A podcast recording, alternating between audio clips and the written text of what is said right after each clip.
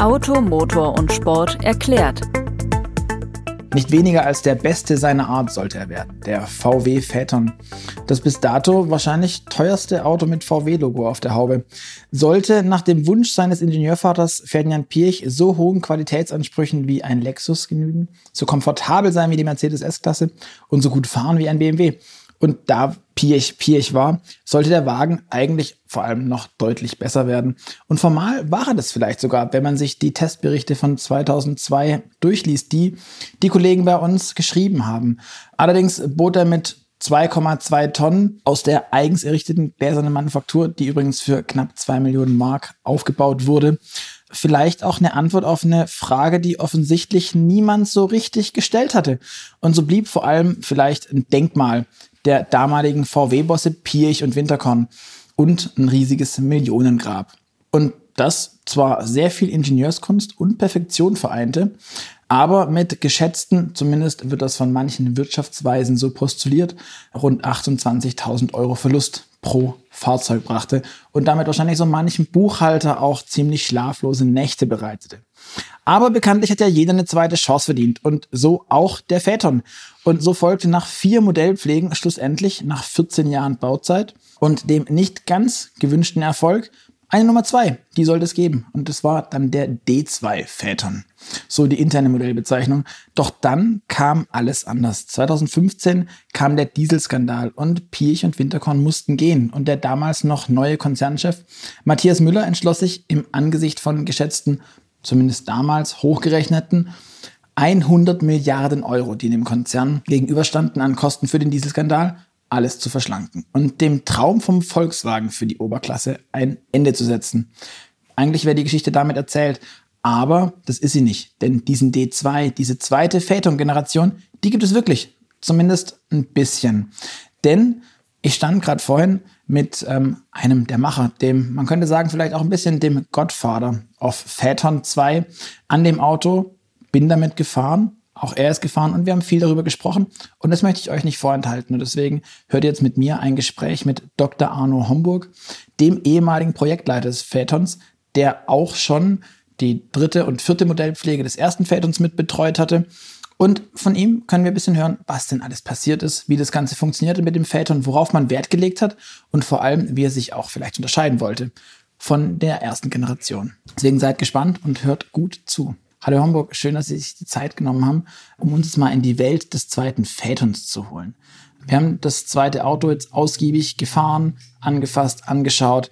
Sie sehen das Auto heute zum ersten Mal wieder nach sieben Jahren. 2015 wurde er, nachdem das ganze Projekt beendet wurde und beerdigt wurde, eingemottet.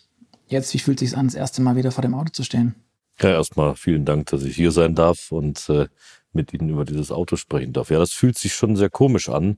Da ist ein Stück weit Wehmut dabei, weil ein ganzes engagiertes Team sehr intensiv für dieses Auto gekämpft hat in der Zeit und wir dieses, ja, dieses Baby praktisch vor seiner Geburt beerdigen müssen. Und wenn man so viel Leidenschaft und Liebe reingesteckt hat, ist das schon ein komisches Gefühl gewesen, ein trauriges Gefühl, das Auto aufzugeben zu dieser Zeit. Und heute ist wiederzusehen, sind zwei Themen.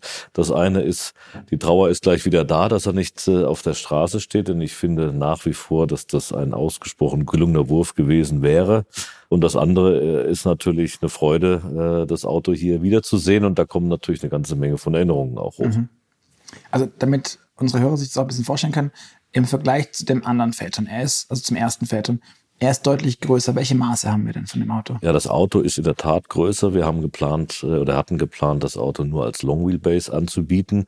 Die Länge wäre 5,31 Meter gewesen, also schon sehr stattlich und über 1,95 breit, also schon ein großes stattliches Auto, vornehmlich als zwar fahrdynamisch aktive und auch im im vorderen Bereich des Autos sehr, sagen wir, äh, edel ausgestattet, aber ansonsten als Chauffeur-Fahrzeug mhm. im Wesentlichen gedacht. Beim Design her, wir haben den alten Phaeton, der doch mit sehr vielen glatten Flächen, sehr vielen Rundungen aufwartete. Es gibt wenig Sicken, wenig Kanten, wenig Konturen, die scharfkantig sind. Das ist ja beim zweiten Phaeton wäre das komplett auf links gedreht worden. Der hat ja wirklich überall Kanten, mhm. wie man es dann hinterher auch, also noch stärker als der Passat beispielsweise, mhm. der nach ihm kam auf den Markt. Wieso hat man sich dafür entschieden, das Auto so dann doch eckiger zu positionieren und eben nicht mehr auf dieses Understatement und die Bescheidenheit zu setzen, die davor so im Fokus stand beim ersten Vätern. Gut, und zunächst ist natürlich, entwickelt sich auch Design weiter und man verfolgt äh, eben zu gewissen Zeitpunkten gewisse äh, Strategien und ähm, aus der Zeit, in der der Phaeton 1 entstanden ist, war eben diese Designsprache, die ja auch im Passat B5, also im damaligen äh, Passat eben zu finden mhm. war, ohne eben mit eher fließenden äh, Linien und ohne ausgeprägten Sicken und Kanten eben äh, das äh, vorherrschende Designthema, während sich das ja an der Stelle weiterentwickelt hat. Und wenn Sie die Volkswagen-Modelle aus der Zeit eben auch sehen, die heute noch am Markt sind, nehmen Sie mal den Touareg, nehmen Sie auch einen Polo, der hat eben auch sehr ausgeprägt diese, mhm. diese Designsprache, die passt da eigentlich sehr gut zusammen. Ich finde, sie ist heute noch sehr passend, aber grundsätzlich kann man sagen, dass das Auto, Sie haben es angesprochen, im Vergleich zum ersten Phaeton, den wir hier gesehen haben, wo wir hier ja eine sogenannte GP2 gesehen haben, also die zweite, das zweite Facelift des Autos, was sich auch etwas unterscheidet von den späteren Modellen, aber eben schon hier an der Stelle eben deutlich markanter, deutlich präsenter und ja, ich will auch sagen, ein bisschen prachtvoller daherkommt. Äh, und das war eben auch ein Learning aus dem ersten Phaeton-Projekt, das eher Understatement-Auto, wo der eine oder andere gesagt hat, das unterscheidet sich für mich eigentlich nicht genug von einem Mittelklasse-Volkswagen mhm. und das dem Auto dann offenbar auch zum Nachteil gereicht hat. Also diese deutlich progressivere Designsprache, das deutlich buchtigere und präsentere Erscheinungsbild, auch insbesondere vor einem unserer Hauptmärkte, eben China, mhm. die das schon auch äh, entsprechend ähm, ja so wollen und, und auch viele Designelemente ähm, eben etwas auffälliger haben wollen. Und mhm. äh, dem haben wir an der Stelle Rechnung getragen. Was mir besonders aufgefallen ist am Heck, wir haben einen kleinen Spoiler drin, wir haben auch an den Konturen hinten, links und rechts am Heck, sind, sind Konturen eingearbeitet, also auch Sicken und Kanten.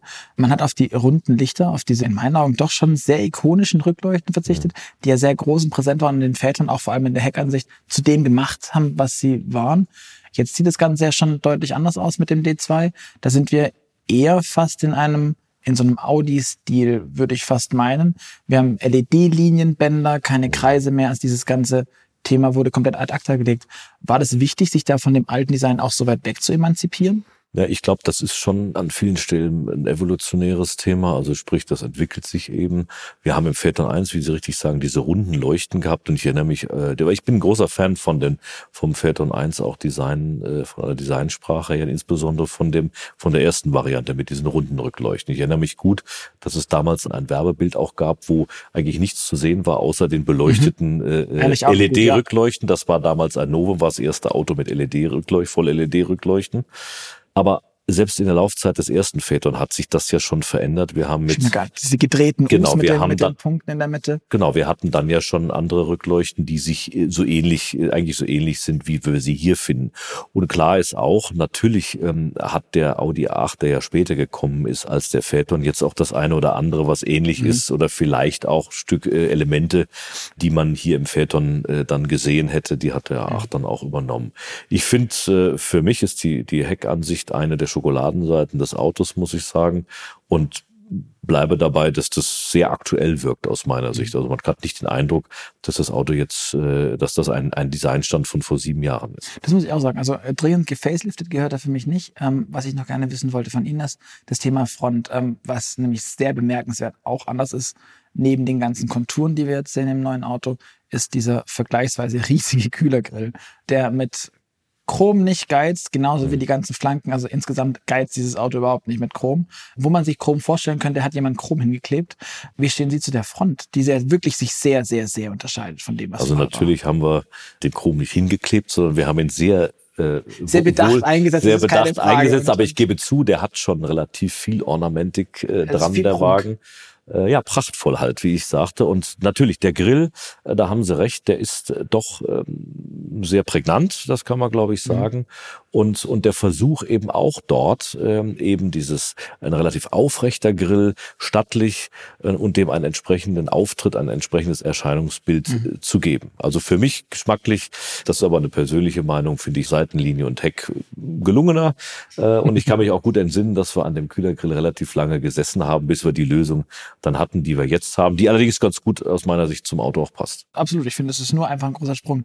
Was vielleicht auch daran liegt, dass der Phaeton ja nach 14 Jahren erst quasi eine zweite Generation bekommen hat. Also gefühlt eigentlich zwei Autoleben lang. Also ansonsten fallen mir nur Modelle ein wie ein Mercedes SL, der typischerweise so lange Modellzyklen hat ja. und auch häufig Modell gepflegt wird. War das, ist das vielleicht auch ein Problem ein Stück weit jetzt in der Optik, wenn man sich die Autos anschaut, beide, dass da einfach zu viel Zeit auch vergangen ist zwischen Variante 1 und 2? Also ist das das so einfach? Das mag ein Punkt sein. Ich meine, für gewöhnlich hat man ja Modellzyklen von etwa sieben Jahren. Äh, mhm. Das haben wir dann ja praktisch da einmal ausgelassen.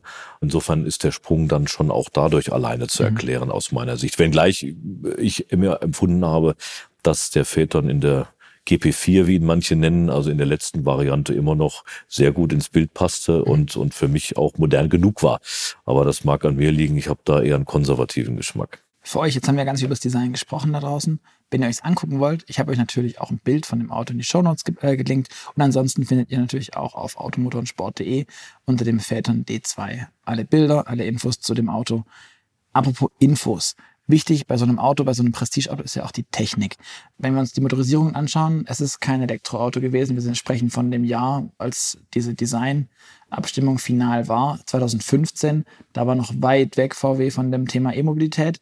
Zumindest gefühlt, was für Motoren wären denn drin gewesen? Kein reiner Elektroantrieb. Na, oder? vielleicht noch eine, ein Wort zum Thema Elektromobilität. Also zu diesem Zeitpunkt hatten wir natürlich schon äh, eine Reihe von Elektrofahrzeugen, unter anderem den E-Golf, ja, eine etwas andere Philosophie vielleicht als das, was wir E-Up vielleicht auch noch zu nennen, ja eine etwas andere Philosophie, als wir sie heute fahren. Aber dennoch waren wir ja schon ein Stück weit auf dem Weg in Richtung Elektromobilität. Auch der Phaeton wäre elektrifiziert gewesen. Mhm. Äh, es hätte ihn als Sechszylinder Benziner mit als Plug-in-Hybrid gegeben.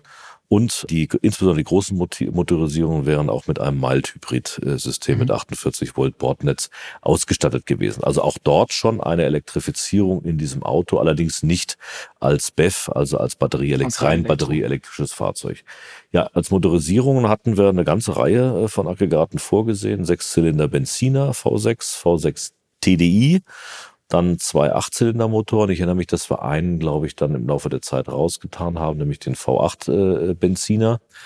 Hatten den V8 TDI geplant, mhm. äh, den W12. Ja, der muss da rein in den Feld und der W12. Auf, aus unserer Sicht war das der richtige Motor für dieses Auto. Aus meiner Sicht auch schon ikonenhaft im Phaeton 1. Auf jeden Fall. Also ist auch ja ein, eines der Alleinstellungsmerkmale gewesen technisch genauso wie beispielsweise das Thema Klimaanlage, ja auch ganz besonders im ersten Phaeton. Klimaanlage, das, falls ihr das nicht wisst, beim Phaeton wurde man, zumindest war das das Ziel, nie direkt angeblasen von der Lüftung, sondern sofern es ging und die Klimaanlage nicht im Hochleistungsbetrieb war, wurde der Innenraum quasi gefühlt passiv gekühlt, indem eben, ich glaube, es ging über die Decke an der Windschutzscheibe entlang, ja. dann gab es diesen ich glaube, Kühlnebel oder Vorhang, genau. der runtersegeln sollte. Ich glaube, das war die Bezeichnung damals. Und damit wurde das Auto gekühlt. Gab es vorher so nicht. Genauso was auch der Phaeton mit eigentlich auf den Markt gebracht hat, ist das Thema ACC, gab es so auch nicht. Jetzt die Frage, was hätte denn der D2 bringen sollen? Also zunächst erstmal haben wir uns natürlich an den Stärken des Autos orientiert, was wir also bereits in Serie hatten, nämlich eben auch das Thema äh, Klimatisierung war ein Entwicklungsschwerpunkt für den Phaeton 2. Diese Klimaanlage wäre ebenfalls äh, zugfrei gewesen, wie beim Phaeton 1, allerdings nicht mit diesen ja sehr auffällig äh, sich bewegenden, mit Holz ähm, versehenden Klappen wie beim Phaeton 1, die ja elektromotorisch rauf und runter fahren, sondern das hätten man hier schon im Sichtbereich gehabt. Allerdings das, was Sie beschrieben haben, diese indirekte Belüftung, zugfreie Belüftung, das haben wir vorhin nicht gezeigt, ist im Armaturenbrett oben war eine entsprechende Öffnung, die genau mhm. das eben entsprechend sicherstellen sollte, dass wir dort eben wieder zugfrei unterwegs sind. Das war ja am ersten Phaeton dem Dr. Pirch sehr, sehr wichtig, der äh, eben Zug im Auto nicht vertragen konnte, wie viele Leute übrigens. Und äh, ja, da erinnert sich der ein oder andere auch noch dran, wie wir auch in, in warmen Ländern unterwegs gewesen sind und alle Mann mit äh, ja, Schweißplakaten aus dem Auto gestiegen sind, während einer da drin saß und sagte, ja, so ist es jetzt angenehm. Also das ist unterschiedliches Wärmeempfinden, wie man hat, aber allemal, glaube ich, das weiß jeder, der mal in einem Hotel oder anderen Geschäften in Amerika beispielsweise oder sonst wo gewesen ist, wo einem dann, wenn man raus aus vom Warmen rauskommt, die Luft anbläst, kalt mit 18 Grad und so weiter. Das ist immer auch eine Quelle für eine Erkältung und sowas. Mhm. Deswegen finde ich das ein gutes, das war, war, war eine wichtige, ein wichtiges Feature. In dem Auto hätten wir jetzt sogenannte Premium-Luftqualität noch gehabt, wo wir also insbesondere unseren chinesischen Kunden Rechnung getragen haben, die im Sinne von Wellbeing eben wollen, dass die Luft entsprechend gefiltert wird. Und wir hatten da also das ganze Smog-Thema quasi ganz, genau, ja, da hatten wir also ganz ausgeklügeltes System uns ausgedacht, wo wir eben das entsprechend äh, eliminieren konnten. Mhm. Mit Beduftungssystem natürlich, für, wie der Wettbewerb auch hat, äh, eben auch. Mhm eines der großen Themen war ja auch dieses ganze Infotainment-Paket, das man in den D2 ja. gepackt hat. Kurz für euch, dass ihr euch das vorstellen könnt. Ich linke euch natürlich auch ein Bild rein. Zwei riesige Bildschirme, zumindest für die damalige Zeit. Heute ist nach dem Mercedes Hyperscreen, glaube ich, nichts mehr riesig. Aber ein großes virtuelles Cockpit gab es so vorher auch nicht. Ein relativ großes Display in der Mittelkonsole. Das sind ja alles Entwicklungen gewesen, die jetzt so quasi dann beerdigt werden mussten. Oder dann doch nicht? Na gut, also äh, wir haben äh, ja das Glück gehabt, dass wir dieses sogenannte Innovision Cockpit äh, haben retten können, sozusagen in den Touareg. Da kann man das heute äh, bestaunen. Und ich finde das auch heute noch eine sehr gelungene Integration ins Cockpit. Und das war uns damals eben auch wichtig. Also ne, Vergleiche, ein freistehender Bildschirm, nicht integriert und hier haben wir es, und das konnten Sie ja erleben, äh, ein, ein sehr schön integriertes Cockpit oder Infotainment-Bildschirme und eben durch die Breite des Autos eben sehr schön integriert. Der Touareg ist etwas schmaler, da mhm. sieht es etwas anders aus, aber im Grundsatz eigentlich sehr ähnlich. Das heißt, dieses Innovision Cockpit lebt im Touareg weiter. Mhm auch besonders im Vergleich auch zum alten ist, dass es jetzt ein Touchscreen ist. Ich meine, gelesen zu haben in der Vorbereitung, dass es gerade ähm, Herrn Pirch ein Unding war, auf einem, auf einem Display rumzutatschen, zumindest damals zu den Beginnen des ersten Phantoms. Wir müssen uns zurück erinnern, es war 2002, weit vor iPhones und Konsorten. Damals hatten Telefone noch Tasten, also so richtige. Und ähm, alles, und es war ein No-Go, weil technisch wäre es damals auch schon möglich gewesen. Insbesondere in der hohen Preisklasse, in der sich der Phaeton ja abspielte mit, ich glaube, der günstigste Phaeton 1 war bei rund 60.000, 65.000. Ja, ähm, wenn man volles Paket Basis, also den B12 und äh, ordentlich Ausstattung, dann war man auch gut gerne bei einem sechsstelligen Bereich und auch weit drüber, je nach Detail- und Optimierungswahn, den man da vollzog. Wenn und wir uns aber jetzt anschauen, wir haben dieses Auto und diese Technik da drin, hängen wir jetzt ja relativ nah wieder an einem A8L. Worin hätten sich die beiden Autos denn eigentlich unterscheiden sollen? Der Phaeton D2 und der A8L. Das ist wahrscheinlich auch für Sie als Projektverantwortlicher mit nach Ingolstadt zu kommunizieren mit, nee, nee, wir nehmen euch da keine Butter vom Brot und gleichzeitig aber dem eigenen Chef zu sagen, ja, aber die uns auch nicht. Ja, also da, ja, das ist natürlich eine berechtigte Frage, zumal sich diese beiden Fahrzeuge ja die gleiche Plattform geteilt hätten. Das genau. ist insbesondere bei solchen äh, investintensiven Projekten wichtig, dass man da Partner dabei hat, äh, um sich die Kosten am Ende zu teilen. Und es macht ja auch keinen Sinn, zwei verschiedene Plattformen zu machen für ein Auto, was am Ende doch nicht so viel der Stückzahl am Ende hat wie ein Massenprodukt. So, das, das vielleicht vorausgeschickt. Ansonsten äh, haben wir da mit den Audi-Kollegen extrem gut zusammengearbeitet und da muss man einfach sagen, dass die damaligen Verantwortlichen um Dr. Winterkorn, Dr. Hackenberg und, und Co. eben äh, das sehr gut zusammengehalten haben. Das heißt, wir haben gemeinsame Meetings eben auch abgehalten innerhalb dieser Plattformentwicklung, wer macht eigentlich was. Und es wäre ja fatal gewesen, wenn wir beide Autos genau auf einen Punkt gesetzt hätten. Also die Fahrzeuge hatten schon unterschiedliche, ich sag mal, Eigenschaften. Auch wenn die Plattform gleich war. Man Aber kann das ja schon differenzieren. Na naja, gut, ich meine, Sie kennen den heutigen A8, der sich natürlich auch nochmal nach dem Ende des Phaeton ein Stück weit weiterentwickelt hat, so dass sie heute Überschneidungen sehen, äh, die sie vielleicht früher nicht gesehen hätten, wenn der Phaeton gekommen wäre. Okay. Ja, aber ansonsten ist das das Thema Cockpit, glaube ich, schon äh, ein, ein deutliches Unterscheidungsmerkmal. Das Auto ist insgesamt, natürlich die Proportionen sind ähnlich, ist ja klar, mhm. aber vom Design her doch aus meiner Sicht deutlich zu unterscheiden. Mhm. So, ich sag mal, und wir haben auch gesagt, und das ist in den Absprachen dann natürlich auch entsprechend gewesen, dass es einige Themen eben gibt, die der eine nicht macht und der andere macht sie. Mhm. Und sie können, das ist ja bei so einem Luxusfahrzeug, können sie ja nicht das eine machen und das andere lassen. Sie müssen eigentlich ja eh alles reinstopfen in so ein Fahrzeug, damit es dann am Ende auch dem Luxusanspruch genügt. Und Sie haben vollkommen recht, das war jetzt keine einfache Sache, das entsprechend abzustimmen. Mhm. Und die Frage ist, ob dann ein Dritter äh, gesagt hätte, okay, die liegen ja doch irgendwie aufeinander und die Differenzierung, die wir uns überlegt hatten, sind gar nicht ausreichend. Das ist jetzt mal auf dem anderen Blatt. Aber mhm. wir haben schon sehr deutlich diskutiert, wer was wann bekommt. Auch damit kann man ja spielen. Wann mhm. setzt man sowas ein? Hat der eine das zum Anfang und positioniert sich über so etwas? Und ähm, Mhm. Aber wir hatten eine ganze Reihe von Innovationen für dieses Auto auch geplant und wir haben da auch sehr intensiv mit unseren Lieferanten zusammengearbeitet und mit denen gemeinsame Börsen gemacht, wo wir gesagt haben, okay, was haben wir denn eigentlich an Themen, die äh, jetzt ähm, in der Zukunft liegen und welche wollen wir gemeinsam auch entwickeln. Kann man da ein paar Details nennen, was da alles gab, was oder hätte geben können sollen? in, ja, in ist, also, Ja, ich sag mal, alles, was gut und was gut und teuer ist, äh, wenn Sie so wollen. Also wir haben nachgemacht, dacht beispielsweise, und manche Dinge waren dann auch am Ende Projektstand über sogenannte Tinted Windows für hinten. Wir haben ja gesagt, das war im Wesentlichen auch als Chauffeurlimousine gedacht. Da muss man hinten Scheiben verdunkeln oder beziehungsweise mit Rollos versehen. Wir haben geplant, diese Scheiben eben wie im Dreamliner im Flugzeug eben per Knopfdruck automatisch zu verdunkeln. Das ist zum mhm. Beispiel etwas und dann stört Ihre kein Rollo äh, mhm keine Rollo, Mimik etc. stört also ihren Blick nach draußen. Wir haben beheizte Flächen geplant, das heißt also neben der Sitzheizung auch beheizbare Armlehnen geplant gehabt. Es war überlegt worden, ob wir sogar beheizte Teppiche haben, damit wir also den, ja, man stellt sich vor, man kommt mit Ledersohle von außen aus dem Nassen eingestiegen und kriegt dann die Füße gewärmt. Wir hatten verstellbare Fußstützen hinten mit Massagefunktion zum Teil äh, überlegt. Also alle Dinge, die man, dass man mal frei denkt, okay, was können wir mhm. denn eigentlich anbieten, um dem Kunden da eben das bestmögliche Erlebnis zu liefern. Also induktives Laden auch für den P-Heft, dass man also praktisch auf eine Platte drauf fährt und das Auto dann, wie man es vom Handy kennt, mhm. einfach induktiv geladen wird, ohne dass man es an diese, das ist ja doch schon immer so ein Thema, dass man das Absolut. anstecken muss und so weiter, Absolut. einfach drauffahren. Ja so fertig, richtig. ja, genau. Also das war geplant. Also wirklich eine ganze Reihe von spannenden Themen und das ist halt nur möglich im Prinzip, wenn man so ein Produkt hat. Sie können das das ja kaum im Polo machen, so etwas. Das kriegen ja. sie ja gar nicht unter in so einem Projekt. Und deshalb diese klassische Top-Down-Strategie, dass man im Luxussegment irgendwas bringt und das dann sozusagen dann demokratisiert später, wenn mal mhm. Stückzahlen kommen und dann dadurch auch äh, die Skaleneffekte eben kommen, also sprich die Preise für die Einzelteile dann runtergehen. Das war hier natürlich auch geplant. Mhm. Hamburg, wir wissen jetzt, ich habe es vorhin auch schon gesagt, am Ende kam alles anders. Wir hatten den Dieselskandal und das war ja dann auch für Sie tatsächlich ein sehr prägendes Ereignis, weil der Dieselskandal das ganze Thema Phaeton komplett beerdigt hat.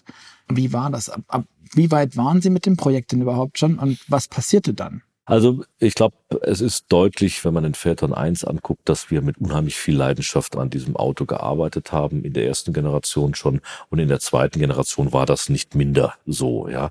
Und der wahre Gottvater äh, von dem Auto ist auch, äh, auch zweifelsfrei Dr. Pierich noch gewesen, gar keine Frage, der schon in seiner Supervision eben damit drauf geguckt hat. Und auch dort war dann, und das zeigt so ein Stück das Bestreben, einfach das Beste zu machen, was einfach geht. Wir hatten das Auto schon relativ weit, ich würde sagen 2013 etwa, wo wir dann das gemeinsam nochmal reviewed haben und gesagt haben, wir sind gar nicht weit genug gesprungen. Daraus ist unter anderem dieses Innovision Cockpit mhm. entstanden. Da war es vorher viel, viel klassischer also ein bisschen eher, wie das beim alten Vätern der Fall war. Und auch dieses, sagen wir, eher imposante äh, Äußere mhm. äh, mit der Designsprache, die Sie vorhin angesprochen haben, das haben wir eigentlich dort nochmal komplett äh, neu aufgesetzt. sind deswegen auch ein Stück weit später gewesen, als wir eigentlich mhm. waren als wir eigentlich in, in dem Projektplan ja äh, vorgesehen hatten.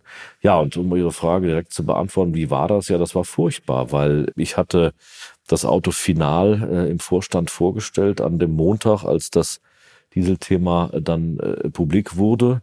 Und äh, dann war relativ schnell klar nach den Rücktritten von Dr. Winterkorn auch, dass wir eben gucken müssen, okay, wie geht denn das eigentlich? Und Sie haben es ja dann auch gesagt, mit den drohenden Strafen, äh, die da vor uns lagen, war dann halt die Fragestellung, okay, macht man jetzt so ein Luxusprojekt noch äh, in der Marke Volkswagen oder ist es vielleicht schlauer, das nicht zu machen. Und die Entwicklung war im Prinzip abgeschlossen. Ja, wir hatten Prototypen laufen, die wir auch schon gefahren hatten. Das macht es besonders schlimm, wenn Sie so ein Ding schon gefahren haben, mhm. beerdigen das dann. Also das kann ich aus eigener Erfahrung nur sagen. Ja, und das war dann die Frage, okay, was tun wir jetzt? Und äh, wir haben dann gesagt, wir müssen so oder so in Richtung Elektromobilität. Das war ja damals schon auch spürbar, dass wir, äh, sagen wir, da deutlich mehr tun müssen. Und auch, äh, auch das Signal in die Richtung zu laufen, war uns ja sehr wichtig. Und wir hatten, man sagt das so, ne, wir waren noch nicht in den, in den Werkzeugen, das heißt die Investitionen dafür noch nicht getätigt. Insofern hatten wir da aus dem Projekt eine ganze Menge Geld, was wir zurückgeben konnten. Und das haben wir dann ein Stück weit als ein Teil einer Anschubfinanzierung für den MEB, also unseren mhm. modularen äh, Elektrikbaukasten, herangenommen. Und glaube ich, aus der Zeit heraus auch die richtige Entscheidung gewesen. Wenn man so eine Entscheidung trifft, ich stelle mir das Sie sagen es auch selber, es ist wahnsinnig schwer. Aber wenn man dann solche, ja, negativ könnte man vielleicht sagen, Pedanten hat, wie einen Herrn Winterkorn, wie einen Herrn Piech, die wirklich aufs letzte Detail versessen sind und da das Beste rausholen wollen und dass diese ganze Arbeit, auch ihre Arbeit in diesen Vätern reinfließt. Und am Ende wird es getilgt. Wie erklärt man das denn auch, auch wenn ein äh, Martin Winterkorn dann nichts mehr zu sagen hat, weil er zurückgetreten ist? Aber wie erklärt sich das denn innerhalb des Unternehmens, dass man da auch jetzt so viel Effort, so viel mhm. Arbeit reingesteckt hat und dass er dann am Ende trotz allem, auch wenn man Geld frei macht für, für die Zukunft und das vielleicht auch richtig war, das will ich gar nicht bestreiten, aber wie erklärt man das Mitarbeitern? Wie erklärt man das auch diesen wichtigen Leuten, die sonst diesen Konzern so lange und so intensiv auch gelenkt haben? Ja, zunächst erstmal kann man sagen, dass es eine gemeinschaftlich getragene Entscheidung war. Ja, wir haben uns eben angeguckt. Aber wer, wer ist diese Gemeinschaft? Ich meine, wenn ich mir jetzt überlege, der Konzernvorstand wurde ausgetauscht. Auf Winterkorn folgte dann, wenn ich es richtig im Kopf habe, mit, äh, mit Matthias Müller. Mhm. Und der war jetzt in dem Projekt ja jetzt nicht so richtig tief drin. Der schaute ja wahrscheinlich sogar eher aus der Porsche-Sicht noch drauf. Und ob Porsche das so toll fand, dass es da so ein Luxusding bei VW auch noch gab, weiß ich nicht, oder ob er überhaupt ein Gefühl dafür hat oder ob das einfach nur ein, die kosten Geld, raus damit. Also war da so eine Emotionalität auch da, dass man sagt, die, das will ich auch haben? Also taten die Entscheider das damals auch? Konnten die die Emotionalität mitbringen? Natürlich, also auch da, ich meine, der Phaeton war ja nun ein fester Bestandteil des Portfolios der Marke Volkswagen. Und natürlich gab es auch Kritiker im Hause. Sie hatten mir vorhin angesprochen, dass das, wenn man das Phaeton 1 Projekt als singuläres Projekt betrachtet, war der natürlich bei einer relativ geringen Stückzahl, einem hohen Investitionsvolumen dafür, für sich schwierig, was die Wirtschaftlichkeit angeht. Wenn man aber heranzieht, dass der Phaeton eben dazu beigetragen hat, dass man die gesamte Positionierung der Marke Volkswagen hat anpassen können und er die technische Basis für die erste Generation des Bentley Continentals mhm. gewesen ist, da sieht das Ganze schon ganz anders aus. Der Gesamtblick ist eigentlich an der Stelle relevant, wenn man so ein Leuchtturmprojekt macht. Das ist anderen Marken, auch bei Audi und auch anderen Wettbewerbern nicht anders gegangen, als sie das erste Mal in so ein Segment investiert haben. So, ja, und Natürlich ist es so, äh, dass es, es gab Kritiker und es gab, gab eben Befürworter für das Auto. Und in der Summe der Fakten, die auf dem Tisch gelegen haben, hat man dann gesagt, da haben wir gemeinsam gesagt, wir machen das jetzt nicht mehr. Mhm. Zwei wichtige Punkte. Erstens, das ist es das richtige Signal in einer Lage, wo wir uns solchen, sagen wir mal, Belastungen und auch medialem Druck ausgesetzt mhm. gesehen haben, äh, ein Luxusauto zu bringen, weiß nicht. Und das andere ist eben zu sagen, okay, äh, jetzt müssen wir mal gucken, ähm, dass wir auch das Geld beisammenhalten, um wichtige Zukunftsinvestitionen noch zu, äh, zu tätigen. Und das ist am Ende, die beiden Punkte waren am Ende ausschlaggebend. Und wir haben natürlich das in einer, das macht man in Gremien, ne? das sind bei uns eben Produktgremien, in denen das am Ende. Ach, ich Wie beerdigt man so ein, so ein, also ich, so ein großes Modell, so, so was Wichtiges? Kann jetzt nicht mehr genau sagen, wie lang wir jetzt äh, in Tagen gebraucht haben, aber wir haben so. Aber es sind würde Monate, sagen, wenn Sie Tage sprechen, von Tagen Na, Tage waren es nicht, aber es waren vielleicht zwei, drei Monate oder so irgendwas. Dann hat man okay. das am Ende. Und das muss ja dann alles, wenn Sie in so einem Konzern sind, ist das ja alles miteinander verboben. Sie haben zwei Plattformnutzer, den A8 und dann den, mhm. den Phaeton. Jetzt geht der Phaeton raus. Jetzt muss der A8 alleine die Plattforminvestitionen tragen, etc. Also das heißt, das musste man natürlich alles äh, sauber rausrechnen und dann hat man sich zusammengesetzt im Gremium und darüber befunden, machen wir das jetzt oder machen wir es nicht. Und wir haben befunden, wir machen das Auto nicht und geben das Geld, was wir nicht ausgegeben haben, dann in den Konzern zurück. Mhm. Okay. Jetzt rückblickend betrachtet, wir haben jetzt eine Handvoll ID-Modelle, die quasi wenn man so will, subventioniert wurden von dem So ein Teil vielleicht, ja. Genau. Mhm. Natürlich nicht voll. Ich meine, ich kann nicht sechs Modelle bauen ja. auf, auf Basis von einem, auch wenn es ein Premium-Modell ja. ist. Das kann ich mir gut vorstellen.